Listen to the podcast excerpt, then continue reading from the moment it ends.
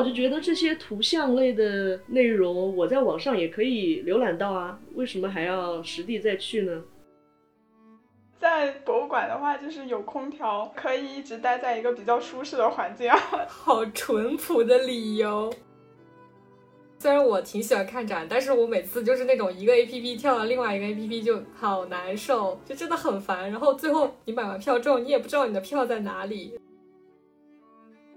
不是经常有人说什么希望能换一双没有看过《甄嬛传》的眼睛吗？所以我觉得心态上跟这个有点像吧，就是看过了，你就会想要一双没有看过卢浮宫的眼睛。瞬间就是有一点理解了那种胆胆大包天的那种歹徒，真的是那种一榔头敲了全部薅走的那种感觉。说实话吧，有些吧真的不是很能看得懂，然后我当时就怎么办呀？看不懂呀。但是后来就慢慢就看多了之后，就会更加释然吧，就可能就享受的就是当时看到它时候的那种感受。因为这种壁画它的尺寸也都很大嘛，而且像这种展的话，它展出的都是真迹，所以。你在整个空间里面就感觉自己行走在一个陵墓里面。哦，你这说的有一点阴森，是怎么回事？为什么我觉得归根到底你们都是因为懒呢？一个因为懒所以要去现场看，一个因为懒所以要在家看。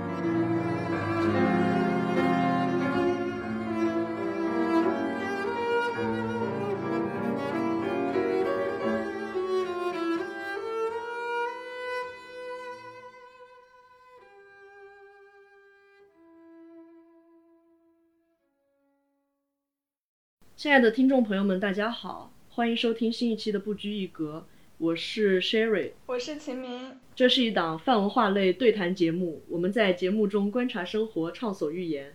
今天我们的节目邀请了一位秦明非常好的朋友，他们俩都是博物馆爱好者，我们邀请他来谈一谈今天的节目内容——逛展。Hello，大家好，我是小丁，现在是在上海，然后是一条。金融狗很高兴能来参加这个节目，然后来跟大家一起聊逛展。为什么今天选择聊这个话题呢？因为在五月十八号是世界博物馆日。嗯，小明跟我说，呃，我们可以做一个关于展览的内容，我就很惊讶，我啊，我我啥也不知道，我自己是一个很不爱逛展的人，我是一个很宅的宅女。于是我们就邀请了小丁跟我们一起参与这期节目。那我想问你一下，为什么你不爱去看展？就很简单啊，就是感觉很宅，就是不爱出门。对，然后我逛展，我得明确我的需求，因为我还是去过那么一两次，去过几次，我就感觉在看一些艺术类的东西、美学的东西，然后我就觉得这些图像类的内容，我在网上也可以浏览到啊，为什么还要实地再去呢？那在节目正式开始之前呢，我们也可以先明确一下今天节目里所说的博物馆这个范畴，因为其实我们想在节目里聊的很多都是美术馆啊、艺术馆啊，甚至是一些展览空间，但是为了方便起见呢，我们还是统一称它为博物馆。那么就还请还请你们两位，呃，给我这个完全不看展的人讲一讲你们为什么喜欢逛展呢？为什么喜欢看展呢？呃，首先是因为呃，现在的展其实特别的多，而且有很多有意思的展，你可以通过不同的展去看到不同的话题也好，或者说不同的风景也好，或者说去了解一些你之前完全不会涉猎的东西。我觉得这个是能够更加丰富自我的一种方式。其次的话，嗯，现在看展也成为了年轻人越来越流行的一种社交方式吧。然后也可以让自己更加的参与到大家的讨论啊，然后活动中去。我看展的话，就是两个很简单的原因啊。第一个就是因为我本身也是学艺术理论的嘛，那我肯定要看很多展。然后其次就是因为我不喜欢户外活动。像夏天、冬天，你待在外面都很难受啊。那你在博物馆的话，就是有空调，可以一直待在一个比较舒适的环境啊。好淳朴的理由，我爱了，我爱了。原来是这样。那如果是嗯，小明的第二个呃理由的话，有可能也是我会去选择看展的理由。对的，对的，因为我真的很讨厌，就是像爬山啊，或者是去海边那种活动，不想经受风吹雨打。啊，那你们一般情况下是多久会去看一次展览呢？我的话还挺经常的，因为我现在主要 base 在上海，然后上海本身就是一个有很多展览啊，然后也有很多艺术馆、美术馆的地方，一般只要有。新的展览，或者说我感兴趣的话，我都会去参加。就也主要是看当时的呃展的质量和内容吧。这里我要插一句，就是三年前我跟小丁在上海是室友。对。哦，那你当年你们会经常一起去约着逛馆吗？对，我们最开始就是因为一起去看展览才熟悉起来的。然后我那个时候在上海是差不多一个月，我会固定的去看两次展。我特别感兴趣的展的话，我就再另算。然后现在来法国之后，因为有疫情嘛，看的就比较少。但是如果我出去旅游的话，我主要的活动就是去看展。嗯，其实这个的话，以以前不在上海，也没有这么多展可以给我逛。然后。跟小明成为室友之后，然后小明就呃会带我去很多展，然后会给我推很多的信息，所以慢慢的就哎喜欢上了看展，所以哎小明是我的师傅呀，师傅领进门。我正在努力熏陶我身边的每一个人。对小明的这种文艺气息，真的会感染到身边的每一个人，像我这个。从来也不愿意到线下去感受艺术的人，也跟小明一起，呃，逛过馆啊，甚至包括听过音乐会，嗯，有的时候确实是感受这种身临其境的感觉，挺有意思的，很震撼，很棒，很棒，很棒。那小明，你更倾向于主动去选择什么样的展览呢？主要是在历史类的，然后还有就是艺术类的。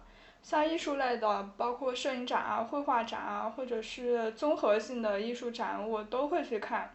然后最近，因为我们课上一直在学当代艺术、现代艺术这些，然后我也会有意识的去多看一些现代艺术的展。我以前不太爱看这种，因为感觉自己看不懂。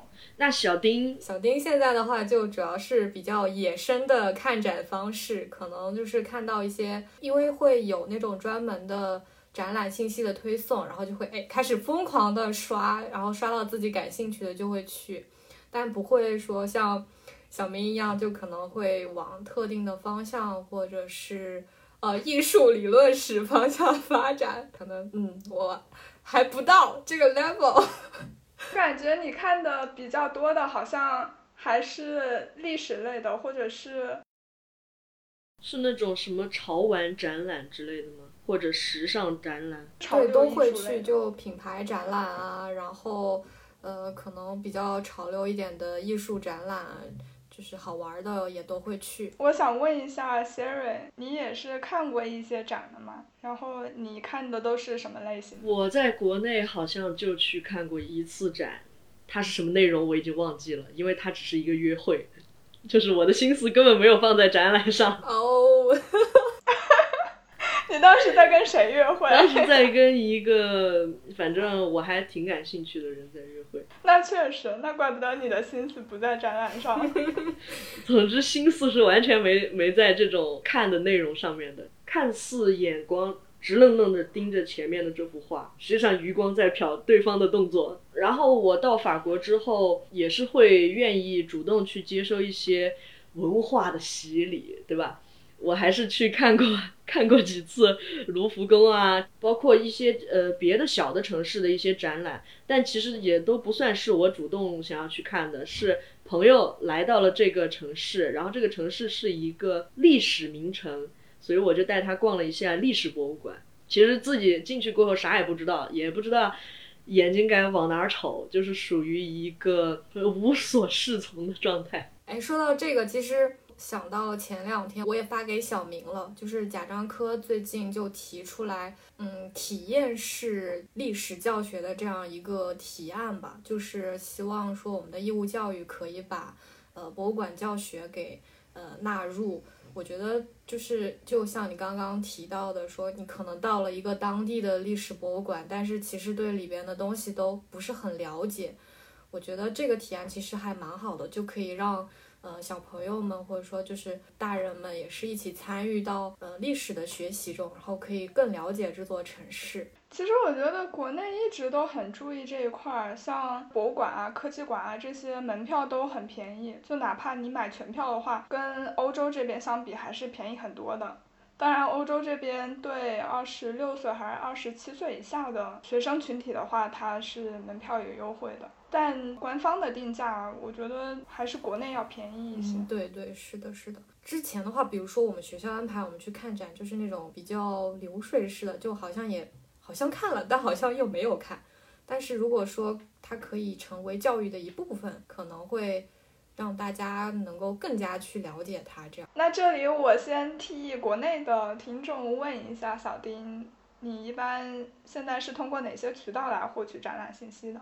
嗯，首先的话就是我个人的话，每次去一个城市旅游，肯定是会把当地的呃历史博物馆啊，或者是比较重要的一些馆，呃，就作为我旅行的目的地之一，我是肯定会去打卡的。然后的话，因为我自己 base 在上海，所以会有专门的公众号，他会去收集呃每个馆、每个展的信息，然后集体的 po 在一起。呃，还有的话就是，只要你是一个愿意看展的人，你就会不断的收到各种展览的信息，包括你的小红书，还有你的手机也会听到你的需求，就会给你推送，然后也能够发现到一些蛮不错的展览啊之类的。哦，还有一个就是可能就是朋友推荐，因为看展的次数多了之后，又就会遇到各种不一样的呃有趣的小伙伴。然后有好玩的展，我们也会互相的推荐，然后呃一起去看这样。呃，我记得我在国内的时候，好像主要获取信息的渠道，除了公众号，就是大麦，还有那个豆瓣。豆瓣会发起一些活动吗？哦，对对对，忘记了最重要的这些售票平台。是的，是的。但是因为现在很多它那个小程序特别多，就是要跳来跳去的，所以。就可能会集，我会集中的去看一个信息，然后再再去每个平台。哦，把最重要的它忘了，飞广飞广。虽然现在讲的是一些美术类的展啊，我突然想到以前中学的时候，就呃有人想让我一起去 cosplay 的展，去那种漫展。我当时是第一次知道展览类型的这种活动，就是因为漫展，但我自己还是没有去。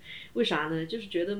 这个卖票的销售渠道有点太麻烦了，我就很懒，我就不想弄。它是什么销售渠道啊？很麻烦。我都不知道他们是他们是找人给弄的，好像就是那种联系人，然后再去联系主办方，然后一系列的渠道，然后才知道要去哪里看什么展。这个漫展怎么举办，然后再去买票。买票呢，要到去那种报刊亭还是什么的地方，那些地方售票啊。报刊亭售票，对我就觉得很麻烦，因为那个时候还没有，可能 A P P 还没有很普及，或者说是我们那会儿初中生，然后不了解这些。如果说像现在就很简单嘛，比如说在一个卖票的 A P P 上面可以直接看到信息，然后直接买票，那我也会觉得方便很多。我去看展的积极性都提高了很多，所以要提提高这个卖票的效率，主办方的水平要提升一下。对对。哦，原来那些。什么小程序啊，什么 A P P 啊，就是对。但如果是那种跳来跳去的 A P P，我也我也就兴趣大减啊。我懂我懂，虽然我挺喜欢看展，但是我每次就是那种一个 A P P 跳到另外一个 A P P 就好难受，就真的很烦。然后最后你买完票之后，你也不知道你的票在哪里，然后到现场之后还要一顿操作，就哇超麻烦。对。啊，所以我觉得国外比较方便的就是，基本上你在哪个网站订票，它最后都是发到你的邮箱嘛。邮件，对对对，是。嗯，但问题是国内的人不是很喜欢用邮件，习惯不一样。可能收到票过后是一个 PDF，然后自己下载下来，这样会好很多吗？呃，就是发到邮箱嘛，你你在网站上买了之后，它就会自动发一封邮件到邮箱，然后附件就是那个电子票，当场就让你下的话，可能有有些展览是要提前很久买的嘛，那你下了之后，你过一段时间你可能就找不到在哪了。嗯，对对对。所以还是可能提高这种，呃，销售效率，看展更方便，积极性都会更高。对，对的。大家最近看的一次展览是什么时候呢？昨天。啊，昨天。其实原来昨天本来准备去干两个展的，但是因为呃一些特殊原因，所以就只有去了一个展。呃，我是去看了一个香奈儿的红山茶花的一个品牌推广展览吧。这个展布置的还挺好的，但是因为它就是主要目的是为了推广它的产品，所以它的整个设计的环节啊，然后包括。呃，这个展的内容我觉得就比较单薄，就设计的互动性感觉也没有那么高，就可能你进去了五分钟就可以出来的这种。然后这个展的体验我就没有那么好，然后又还有很多的可能小姐姐们在那儿拍照，然后我这个人又是一个不太喜欢这种行为的人，就网红打卡这种感觉，然后就把我的体验感又下降了一些。但是因为我其实也有去过其他的一些品牌的展览，就包括像梵克雅宝啊，然后还有蒂普提克，之前都有在上海办过，呃，蛮多还我觉得还蛮不错的展。呃，像梵克雅宝的话，它是还拿了蛮多它的珠宝的藏品，然后还设计了很多的主题区啊、环节之类的，就让你能够看到蛮多的东西，然后还有现场的一些介绍。就真的能够让你去了解一些珠宝啊，或者说这个艺术品。其实我觉得到那个级别可以算是艺术品了吧，它的一个故事、制作的工艺啊等等的。还有的话，就蒂普提克它的一个香氛的一个展览，嗯，它就会让你有很多的体验。然后就它，我记得应该是设置了不同的城市，然后有不同的味道，然后每一个。体验都是很不一样的，整个那个空间就让我觉得很舒服。那你记得的，就是给你印象比较深刻的有哪些气味？呃，我其实是一个不是很喜欢玫瑰味道的人，以前可能小时候因为某一次浓烈的古龙玫瑰香水把我给哕到了。然后我就一直对玫瑰味的东西不是特别的感兴趣，但是这一次的话，就是让我们尝试了它的那个玫玫瑰调的香水，然后就真的有 get 到它的那个好闻的地方，就让我大有改观。我觉得这个是它非常成功的地方，让我一个对玫瑰并不感冒的人变成了一个哎哇还挺好闻的这种。所以这个就是逛展的时候意外惊喜吧。有时候你得去线下体验一些东西，然后就会发现，哦，原来可能有些东西不是自己讨厌的。对，我会接纳这个意见，因为如果真正是香味的一个展览的话，那我确实不得不到线下去实际体会，因为我是不相信网络上的这种对一个香水的形文字形容。哎，对对，我觉得那些写的都好好看，就是特别写特别好，但是。你闻到那个味道的时候，就可能每个人都会有完全不一样的体验。对，因为嗅觉这种东西真的太主观了，完全没有一个固定的标准，必须得自己去尝试。之前也是去看了一个香水类的一个一个小展览吧，在巴黎，好像是呃 Deep Tick。然后我之前也在网上或者在朋友。耳边有听说过啊，它这个香味很好，它这个香味怎么怎么样？什么花香，前调、后调、中调。我去实地就是这么一闻啊啊，这个是绿豆水味儿，嗯，这个是洗澡洗澡的那个味儿，就是完完全全无法体会到文字啊，或者说是其其他人说的这种内容。但是我觉得真的是得实地的去实地的去体验，就算闻到是绿豆水味儿，它也是很清香的绿豆水味儿。哎，我好像从来没有去看过关于香味的展览。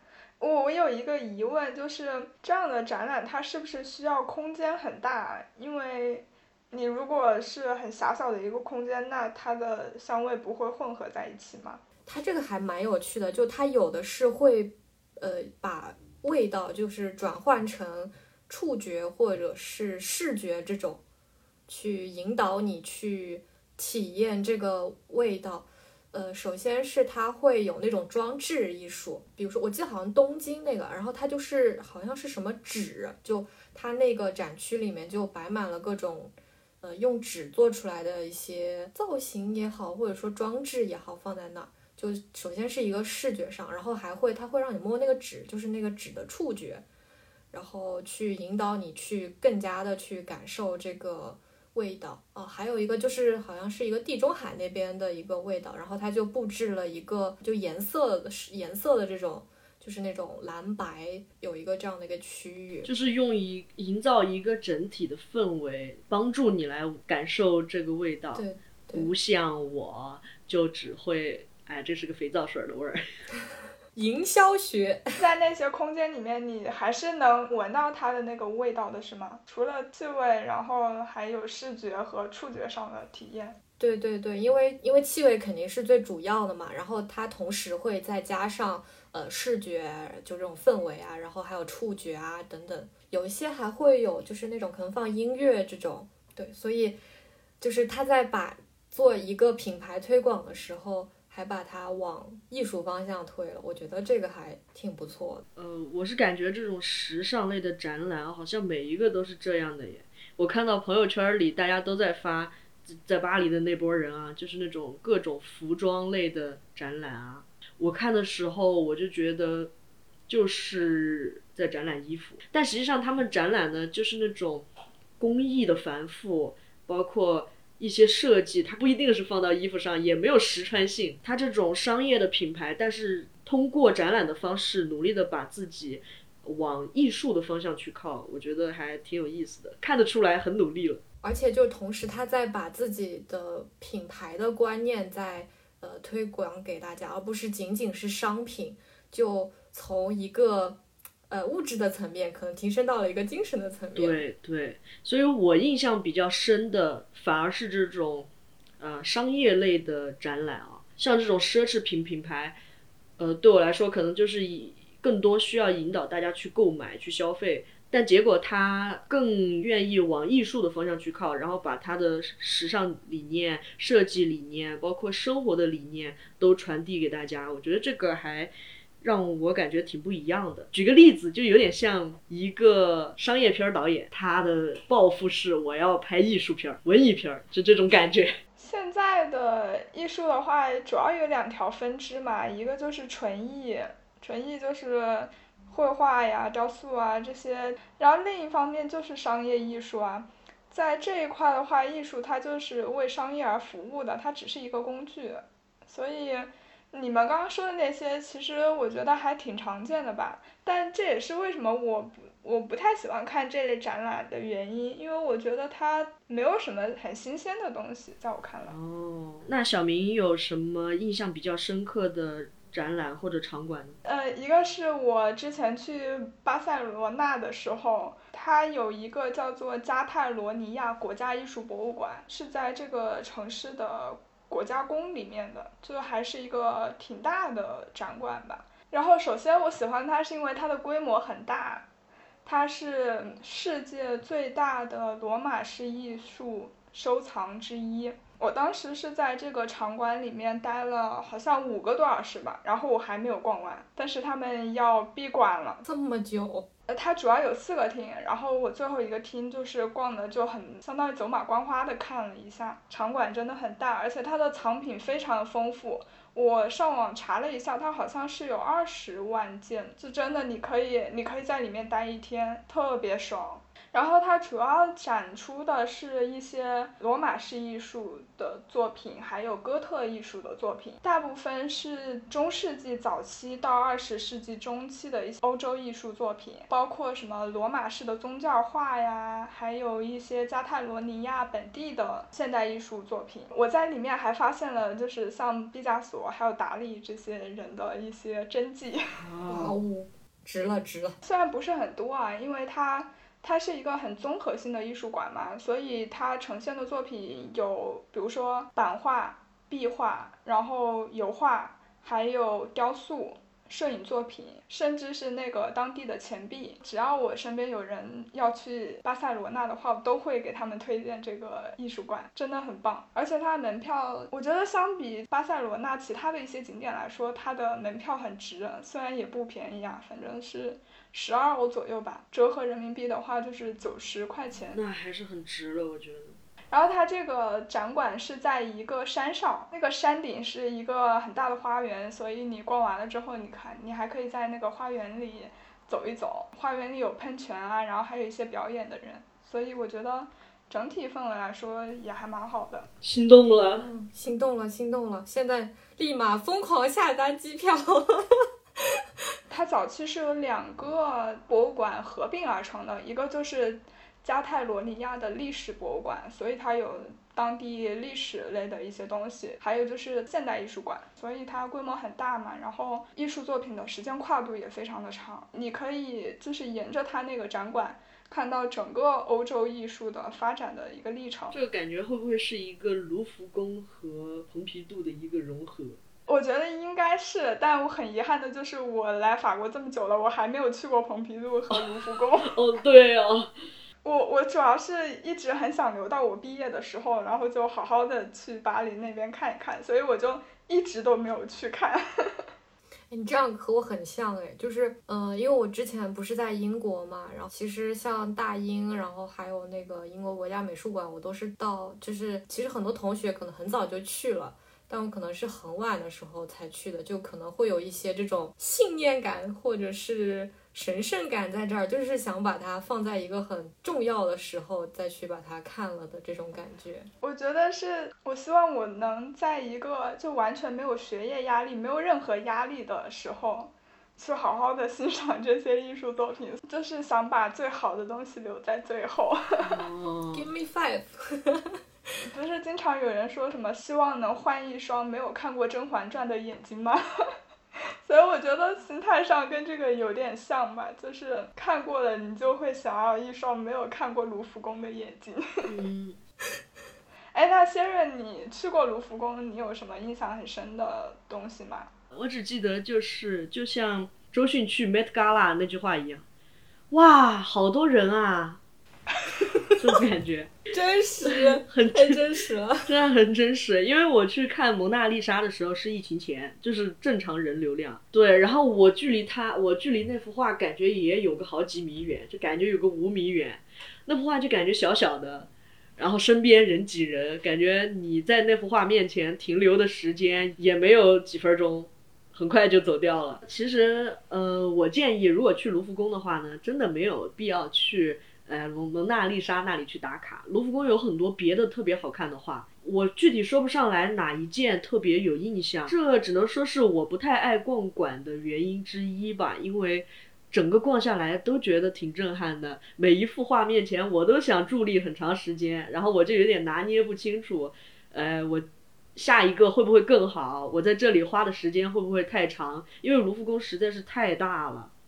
我去的地方基本上都是在古典艺术、古典绘画、文艺复兴的那个时期的那种绘画那里比较多，但实际上卢浮宫还有特别多的，包括雕塑啊，我到现在我都还讲实话都还没有认真的去看过，因为太大太多了。然后会有一些埃及的中东地区的古迹的一些欣赏，什么棺材呀，木乃木乃伊的棺材呀，还有一些猎狗的、胡狼的那种雕像，我都觉得非常帅。然后呃，去年十月去看卢浮宫，我不知道是临时展出的还是一直都有的，它有一个首饰的专区。是什么？路易十四、路易十六他们王后戴的那些皇冠，那个珠宝真的是闪瞎我的狗眼。哇哦！哦，对，我知道，我知道那种。我在那个加泰罗尼亚博物馆里面也看到了，它有一小个展厅是展示那些中世纪珠宝的，那些钻石啊，真的是闪耀的。对，就是各种各样的宝石、皇冠，它都不是。不是黄金那么简单的事情，这全是珠宝。哇！我当时我站在那里，就是说，当然心里面是感觉有点被净化的，当然心里面还是心存邪念的，就是站在那里，瞬间就是有一点理解了那种胆胆大包天的那种歹徒，真的是那种一榔头敲了全部薅走的那种感觉，真的很震撼。然后我那种珠光宝气的那些东西面前，我是有点那种被镇住了，就是我要不要走到下一个柜子面前去看呢？是沙口跟我一起去看的那个那个展，然后沙口就在旁边说。啊，这个有什么好看的？走走走，逛下一个了，逛下一个了。呃，我不知道这一刻会不会男是男女之间的差异，还是什么差异？因为平时来讲，我本人还是没有那么喜欢珠宝的。但是我当时那一刻真的是有点移不开眼。会不会是他在想，完了完了，他再看下去，我之后买的钻戒的克拉数是不是又要增加了？赶快走，赶快走，快逃，快逃！这么一想的话，也是也是不无可能吧。对，所以我我印象比较深的就是逛馆的话，整体给我印象比较深的感觉就是，我会在一幅画面前站的时间太长，我又在想，我应该怎么去欣赏它呢？很明显，我当时是会被吸引的，但是我不知道我该怎么样去欣赏它、观赏它，我就站在那儿分析半天，就有点装逼了。哎呀，这个其实就跟你去游乐园一样，你玩一个海盗船，你玩一个云霄飞车，你就是体验当时的那一个刺激啊就好了。你去坐海盗飞船，你不会坐完了之后还想哦，我玩这个我学习到了什么，对吧？哦。像达达主义这种艺术，它就是要表现那种无意义，他就是反叛。你之前的艺术，你都是想要传递什么，我就要表达无意义这种东西。我觉得你讲的挺对的，所以像我们这种如果没有学业压力在身上的话，进进一个场馆里面，就果然还是不要分析太多，就感受当时带来的震撼就好了，对吧？对的，对的。嗯，我觉得。Sherry 刚刚讲的就很像我的心路历程，就是可能刚开始看就比较多，会去艺术馆啊，然后然后就看画呀，然后看雕塑什么。就说实话吧，有些吧真的不是很能看得懂，然后我当时就怎么办呀？看不懂呀。但是后来就慢慢就看多了之后，就会更加释然吧，就可能就享受的就是当时看到它时候的那种。感受就慢慢慢慢看的越多，心态会越来越好，也能够收获到一些不一样的东西。可能他这个作品自身本本来表达的是这个，但是可能你当时抱着一种不一样的心情，或者是。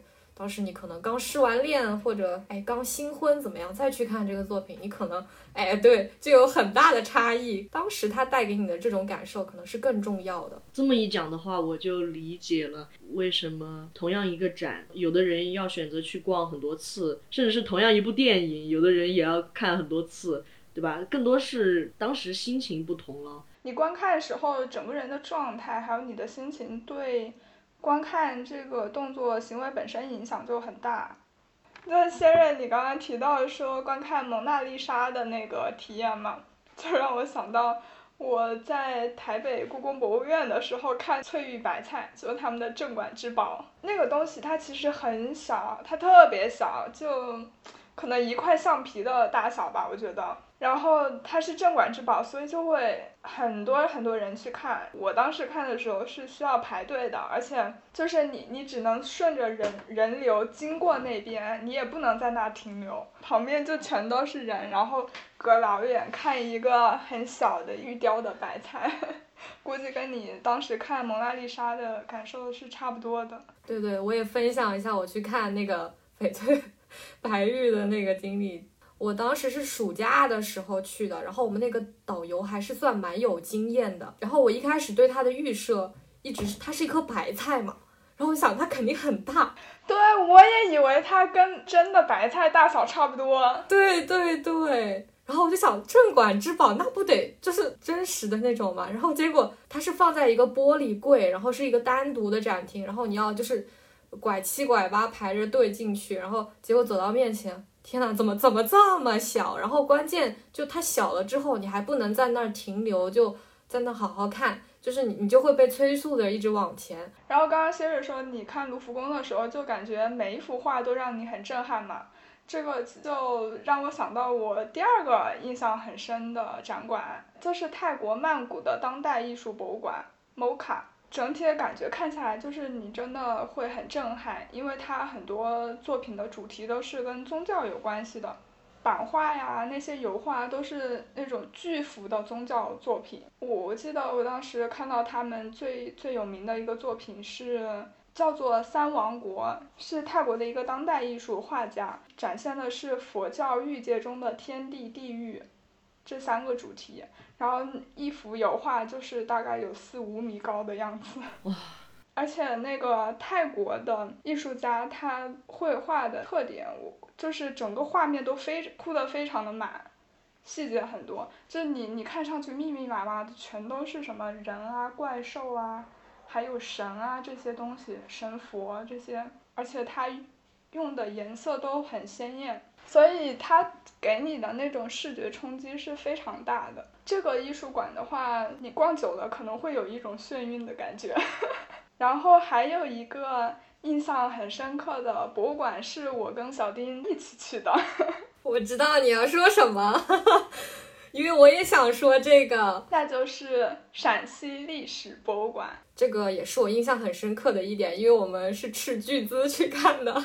对，因为陕博它其实有，我记得应该是基本馆和珍宝馆是免费开放的，但是它有一个壁画馆是需要付钱的。然后如果你要买联票的话，就呃具体价格我忘记了，但是我记得还挺贵的，两百块，不止两百块吧？我记得好像，哎，两百还是三百吧？好像三百，有三四百的感觉。对，反正就还蛮贵的。你普通市民去陕西省博物馆是。不用花钱的，对，免费的。我们那天是去的比较晚吧，它前面排很长的队嘛，而且它每天是有限额的。我们好像当时是感觉排不到了，又赶时间嘛，就急着进去，我们就买了特展的票，然后就可以走那个特殊通道进去。对，然后首先是这个就印象特别深刻。呃，因为其实国内其实国内的展的话，如果它的价格往百五以上走，就我我感觉就已经算是偏贵一点的展了。如果是两三百的话，就是那种比很贵的展了。反正我个人是这么感觉的，所以就这个点就啊印象好深刻。嗯，我们在售票处也在犹豫嘛，说要不要买那个票进去。当时想，哎，来都来了，两个穷鬼的犹豫。对啊，最后还是去了，因为他那个特展是唐代墓葬的壁画展。嗯，我们看了之后觉得还是很值的。就他那个壁画特展的话，是有专门的一个有人在介绍的，但如果是基本馆的话，我记得应该是没有就是导览去给你介绍的。我到现在都印象很深刻的一个点就是，它有一幅是墓室甬道的一个壁画，然后那个那幅壁画是也算是。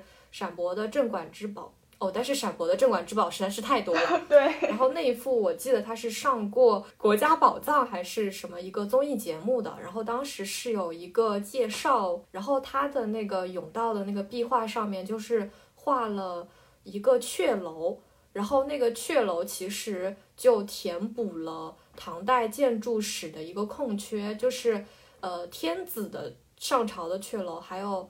是大臣上朝的阙楼，还有是就像那种太子上朝的阙楼，它的那个形制是不一样的。我记得不是太清楚，就是可能有一些不太对的地方，但是就大概的讲一下。然后那个甬道应该是一个太子墓的，就是很明确的就表明了他上朝的那个路上的那个呃，就是是什么样的一个情形，然后他那个阙楼是什么样的。当时这个。壁画也是有那个梁思成他们夫妇也是对这个特别重视，然后就把它写进了中国建筑史里边，就这一点我是印象特别深刻的。因为这种壁画它的尺寸也都很大嘛，而且像这种展的话，它展出的都是真迹，所以你在整个空间里面就感觉自己行走在一个陵墓里面。哦，你这说的有一点阴森是怎么回事？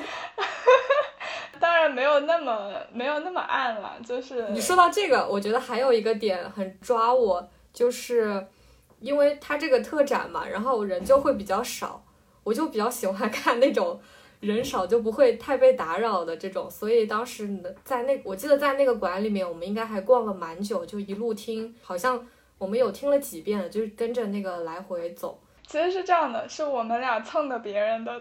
导游，好像是 那个导览是要另外付钱的。然后我们进去的时候，正好我们前面是有一个小团体吧，他们请了一个导览，也是刚开始，然后我们就跟在人家后面听完了全程。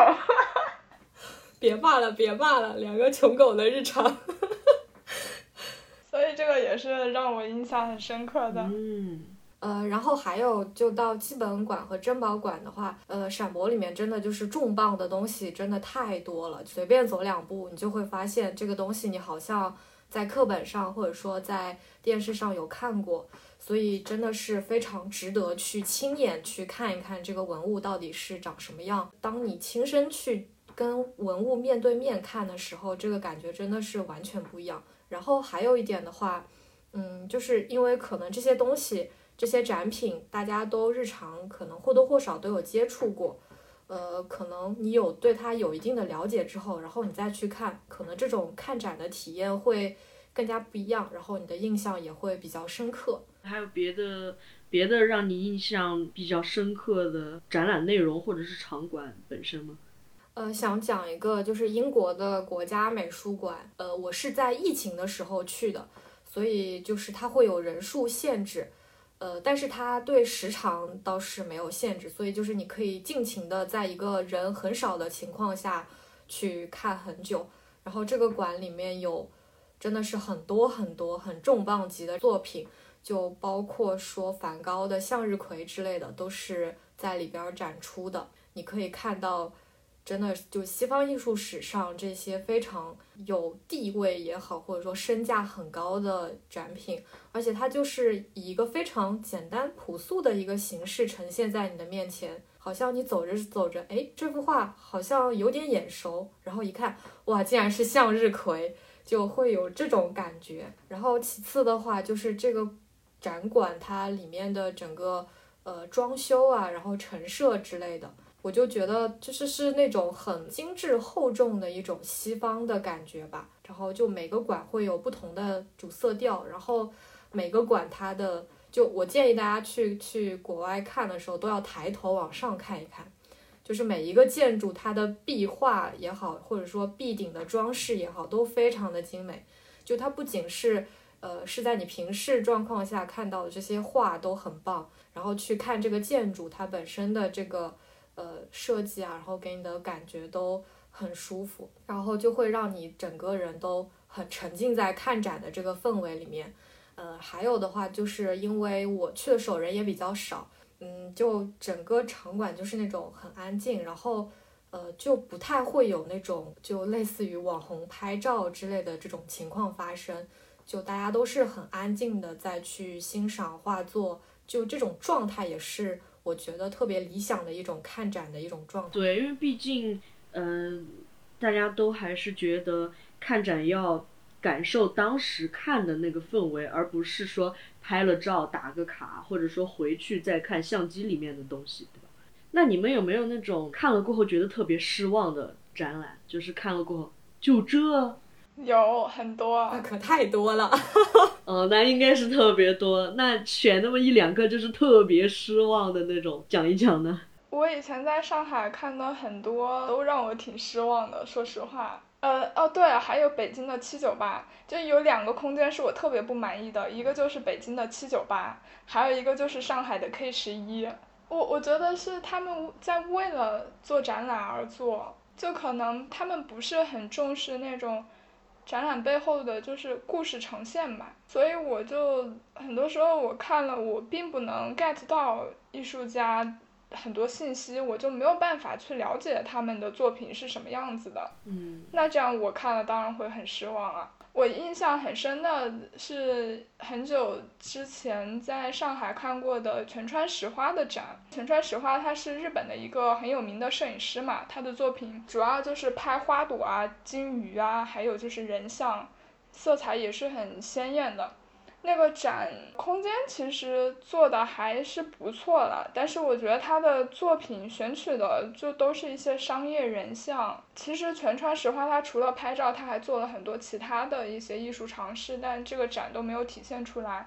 然后再加上它的那个空间真的非常适合拍照。我去的那天，真的有非常非常 非常多的网红在那里拍照。我懂。对，他们会在比如说一面花墙上就在那拍很久都不走，就很影响我观看。我觉得这个就跟我我觉得特别失望的一个展也是很像的，是，呃，就去年的时候，安藤忠雄在复兴艺术中心办的一个展。就首先这个展，它就因为安藤忠雄就一直很火嘛，然后它前期有很多的宣传，就让你很期待。然后其次这个展就还算是比较贵的，反正肯定是一百家的那种展，那你对它的期待又更高了。首先我承认它这个展是一个布展啊，然后用心程度其实是很棒的一个展览，但就是因为它的宣传过于好了，大家过于关注了，然后就有很多很多的人。然后还会有很多的网红在那拍照，你你真的就没有办法好好的去看它展品的内容，因为它的展览里面是有很多的建模，然后图纸之类的，这些东西就是你你是要去细细的去看，呃，然后还有的话，因为它是就是建筑展嘛，然后它有很多的图纸啊、建模啊等等的，因为我是一个完全的门外汉，我就完全不懂建筑这些东西，但是它现场也没有一些。呃，相关的讲解啊，或者是配套配套的去跟你做一些呃，就是简单的解释之类的，然后就会让你看得很一头雾水。它其实后面是有很多故事可以讲的，但是它就就是呈现了一个这样的，就是一一个模型摆给你，好，你自己去看，自己去悟吧。对，就会有这样子的感觉。那我们这两个很失望的，好像都是跟当时的观众有关系的，可能是我们自己的问题。我还有一个有点失望的展，但是那个展其实本身还是不错，只是说跟它的名气相比的话，我就会觉得有点言过其实。就是毕尔巴鄂的古根海姆美术馆，这个美术馆你们应该都听说过吧？我觉得可能跟我当时去的那个状态有关，因为我是在一个暴雨天去的。然后我去的那天天气就非常非常的不好，我到那个馆的时候，我整个人都已经被淋湿了。它那个艺术馆其实我觉得最最最有意思的就是它建筑本身，就是这个美术馆建筑本身是一个美国很有名的解构主义的建筑师叫弗兰克盖里设计的。你们感兴趣的话，可以去网上看看他的信息。建筑本身很好看，然后。里面其实空间很大，但是因为它是当代艺术嘛，它的第一层是会展出一些比较新的艺术家的作品。然后有一些当代艺术家，他的那个作品本身就非常非常大，所以一个馆就是一个作品。我我当时对那种新的艺术家我不是很了解，所以我也看不懂他们的作品。楼上的话，他会展出一些艺术史上比较经典的作品，我就结合我上课上学到一些内内容的话看，我就会觉得比较有趣。而且我对他不太满意的一点是他的那个动线的设计。就是它馆与馆之间，一个是离得很远，呃，每一个展厅之内，它好像没有，我我不知道是我没有按它那个设计的轨迹走还是什么，反正就是我我来来回回就是要走好多次，如果我想把它们全部看完的话。但是它里面有一个很有意思的展品是巨型的装置展，是那个美国极简主义雕塑家理查塞拉的一个作品，叫《时间问题》。然后那个展，它是用呃用钢铁做的一些卷纸的形状，它是雕塑嘛，所以就非常非常大，你人是在可以在里面走的，就是像在山谷当中行走一样。然后古根海姆他很有名的不是他在门口会有一个大的那个蜘蛛，然后还有一个用花做成的那个大狗嘛。我去的那天因为天气太差了，我没有逛外面，我就是在建筑里面看到了那个大蜘蛛。据说那个建筑好像还有什么光影的设计，但那天没有阳光，所以我也没有看到。你说这个，我想起了我之前去就苏格兰天空岛环岛的时候。然后那边是有尼斯湖的，买了那个一个尼斯湖呃水怪展览馆的一个门票，但它其实特别特别小，呃，然后进去之后就是一间小木屋，然后就是一些很没有任何价值的东西，但是就是为了停车硬着头皮去里面逛了一圈，然后关键那个停车费还挺贵的，当时就觉得哇的天，这个馆也真的太让人失望了。那其实主要是一种体会到的东西和价格不匹配，然后就是观众给你们没有带来一个比较好的体验，是这样。嗯，嗯，是的，我感觉看展时候的状态还真的还蛮重要的，就是你身临其境的时候的那种别人带给你的感觉，呃，然后你自己去体验的感觉。其实它就跟你去看电影或者你坐火车一样嘛。如果你身边一直有人很吵闹的话，就会觉得受到影响呀。那你们作为一个观众的话，你们会觉得好的展览具备哪些特质呢？跟场馆本身，还是跟展览的内容，还是当然包括观众给你们其他观众给你们带来的氛围？嗯，就是也是接刚刚我们聊的，就我觉得首先展览的话，它一个好的选题，然后展览的整个呈现，就是是决定它是否是一个好的展览的一个最基本的。如果说它是一个就呃，可能对我自己来说，我自己对它不感兴趣，然后我可能就不会觉得哎这个展好啊或者怎么样。然后还有的话就是呃展览的丰富程度，就像我刚刚最开始讲的那个香奈儿的那个展，它就真的，我觉得它都不能叫做一个展，它只能说是一个呃品牌 推广活动这种，就东西非常少，然后就呃让你没有什么看展体验感，呃，然后还有就是展览本身它的呃其实是可以呃增加很多互动性啊，然后或者说一些工作人员的配置方面，其实是可以让这个展。呃，让你逛起来的体验感呃更好，然后也更能够让你去了解或者是理解这个东西。呃，还有的话就是性价比吧。作为一个金融狗，就是还是会看一看性价比这个东西。如果说呃它的价格远高于你对它的期待的话，那可能也会挺让你失望的。我其实最考虑的也是性价比，然后我最后还想补充的一点就是，我希望每个展览的那导览的小册子能够做得走心一点。你在作品旁边不会做一些说明，或者是过多的介绍，这个很正常，因为其实有时候你贴的说明反而会影响到一些人的观看。但是我我是希望他能在那个手册上面。给我一点介绍，这样子的话，我假使对这个艺术家感兴趣，我看完这个展览之后，我还能去网上了解一下他的信息嘛。然后还有一点，我要插个跟展览没有关的因素，就是博物馆的选址，因为有些馆它真的坐落在一个非常非常荒凉的地方，对于我这种就是没有车的人来说，去那里就很不方便啊，很痛苦。我记得之前我想去上海的摄影艺术中心看展的时候，它那个地方就是你下了地铁之后，你还要走好久。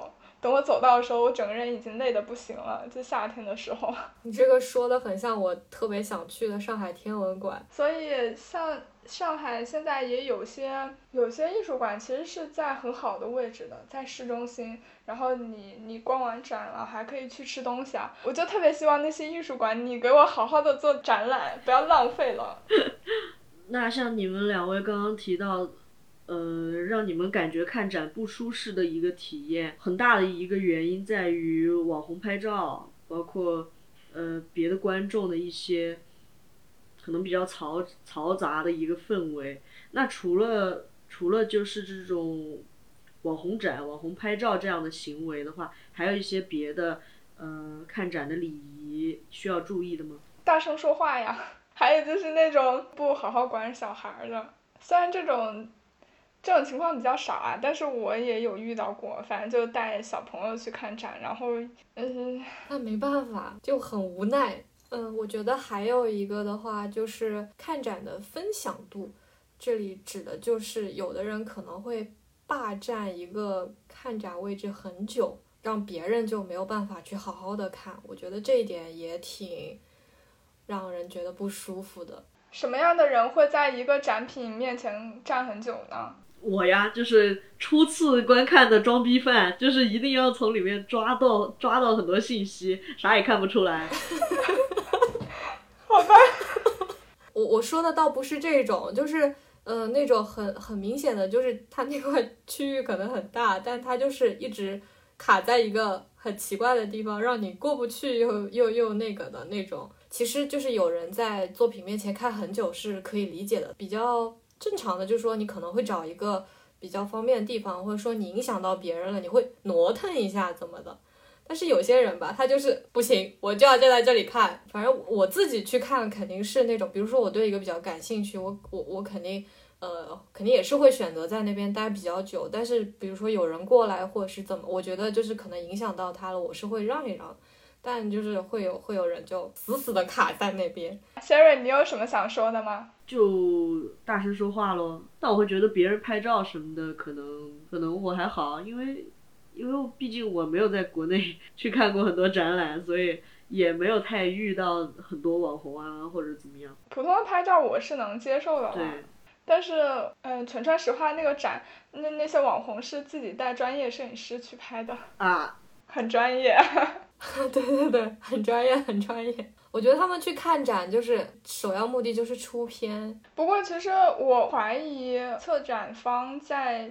初期做推广的时候，就请了一些人专门去拍照，然后 PO 到社交网络上面去宣传他们这个展。对，是会有，但是现在的话，很多都是会提前开放，就是提前开放给网红他们去专门的一个时间和空间，但是还是会有很多嗯后期就是正常展览期间再去的人。那你们通过看展的话，是想要获得什么呢？我自己讲实话，我不知道，我 可能想要获得一些审美体验，但是我又觉得看一场展又体会不到啥玩意儿，就尤其是听你们这么一说，我感觉可能我还是看的展太少了。你去看展的话，应该都是为了社交吧？就是跟朋友一块儿嘛？对，很多时候都是他们想要去看一看，然后我就跟着去看一看。对，我觉得这一点其实也是，呃，看展能获得的吧，因为现在看展就越来越成为一个。对，就社交方式就可以去跟大家通过这个通过这个活动，然后做一个媒介，然后大家认识啊，然后让大家更多的互动。然后其次的话就是可以就不同的展，它会有不同的主题啊，然后之类的就可以获得一些新的知识啊。然后还有的话就可能有一些，特别是呃现代主义或者说后现代主义的这种展，其实就是你可能。也不一定能看懂或者是怎么样，但是我不懂，但我大受震撼。其实也是丰富了自己，就是比如说像小明刚刚讲的那个钢铁的那个东西，就特别大，其实也是会给你带来一个呃视觉上或者说体感上的一个冲击之类的，其实也是一种收获吧。就是像我刚刚在节目开头说的嘛。主要就是因为我想待在室内看展，是一个不用耗费过多体力的一个活动吧。虽然说你要一直走啊，然后你在一个场馆待几个小时，看的话也挺累的，看一场下来。但我觉得相比做运动之类的其他方式的话，看展真的是一个很很轻松的休闲方式了。然后就是因为我自己本身对艺术也很感兴趣嘛。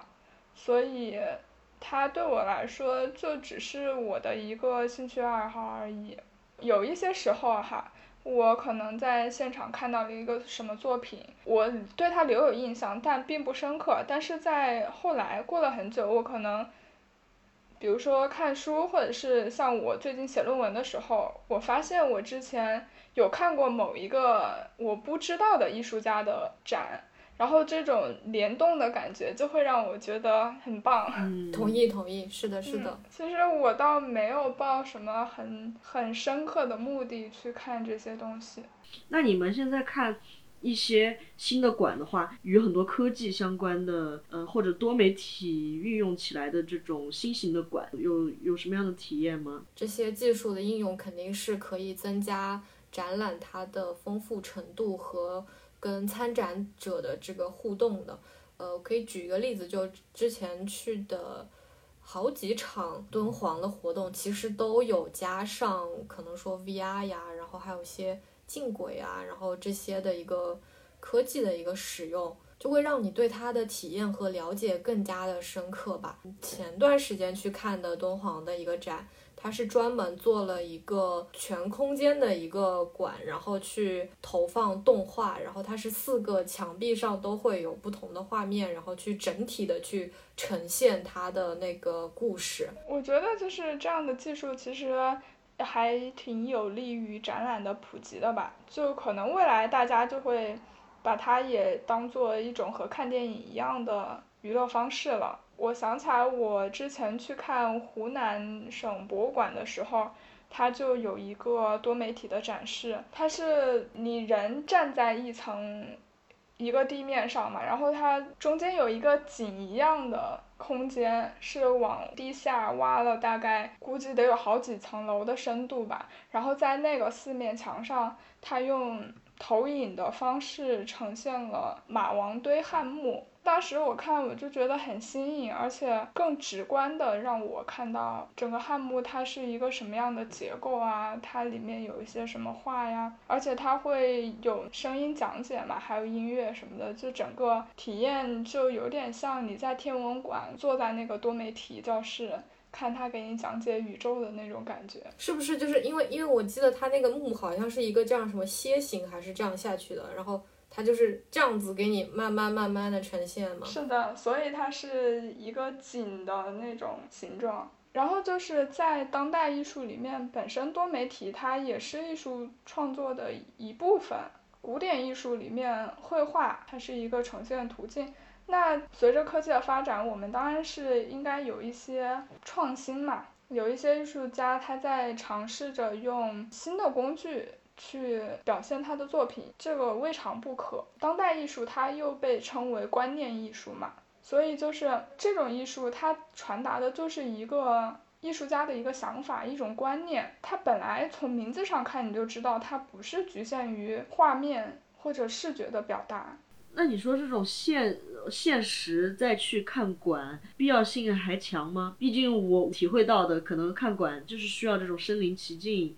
或者是临场感、现实的体会的这种感觉，那那我突然觉得 VR 出来之后，果然还是没有什么必要到场馆里现实的去看吗？像你这样不爱去看艺术展的人，你还会花时间在网上看那些艺术作品吗？其实不是这样的，我不是不爱看艺术馆，我还是很愿意去看一些关于艺术啊美的东西，我只是纯纯的就是懒。销售渠道给我阻碍了，完了就是不想出门儿，完了就是没有一个人，就是我能够随叫随到，马上就出去去看。如果说马上就能出去去看，然后这个票也是对方给我歘歘就给我弄好了，我就屁颠儿屁颠儿就跟着去了。完了路上还能一路有聊的内容，这个我是乐意去看的。我我能理解，作为一个宅女，就是不太愿意出门的那种心情。感觉你不是。不爱看展，你是缺少一个迫使你去看展的人。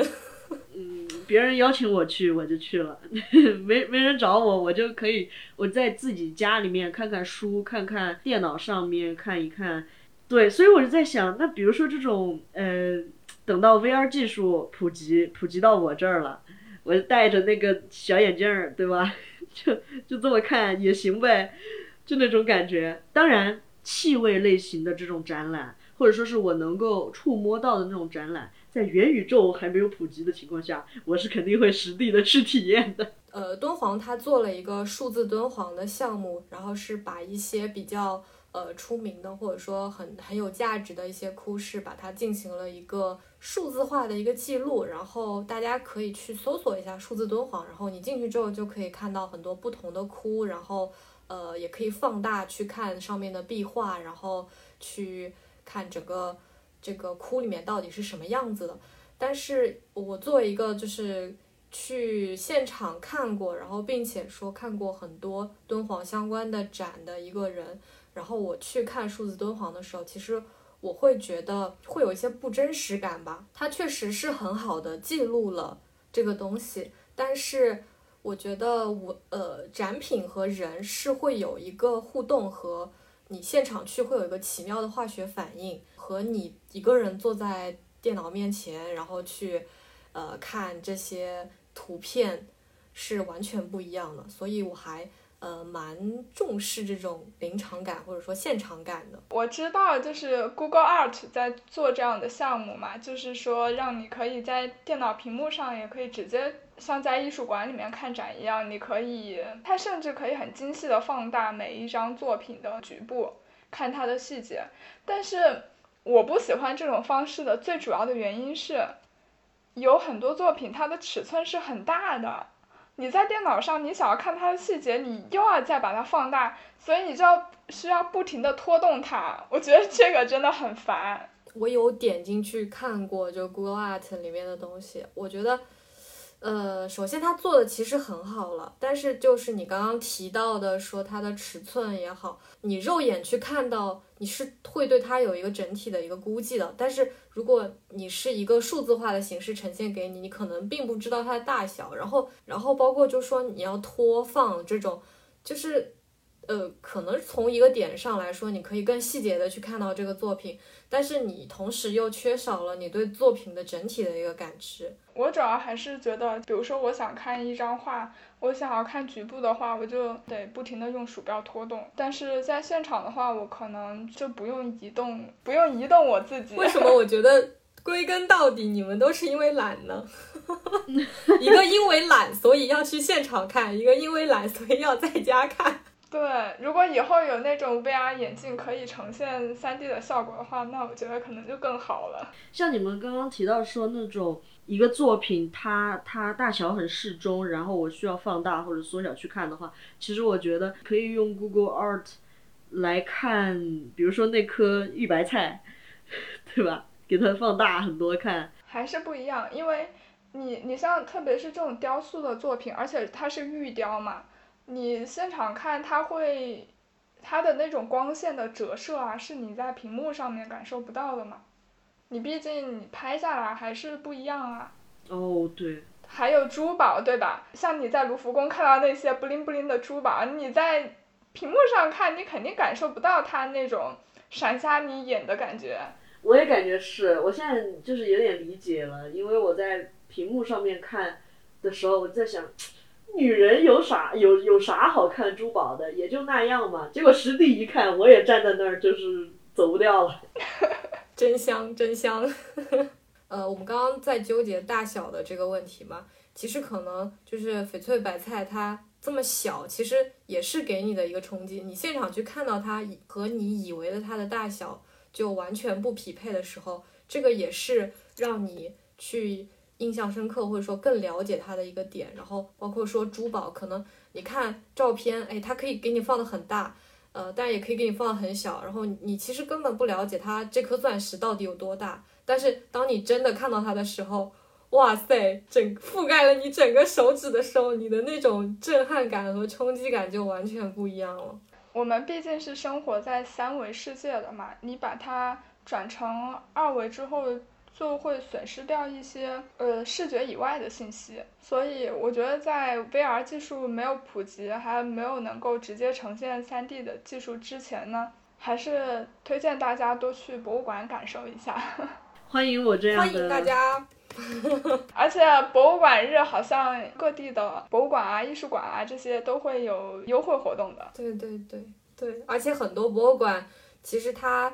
呃，都是免费的。那我去看展，正常花销是多少呢？如果大家真的感兴趣的话，推荐大家可以经常去关注一些做看做展览的这些信息的公众号，然后它其实是会推一些早鸟票啊，你可以以一个比较低的价格去买到一个还挺贵的门票。比如说像上海艺术展览，它每周都会做一个。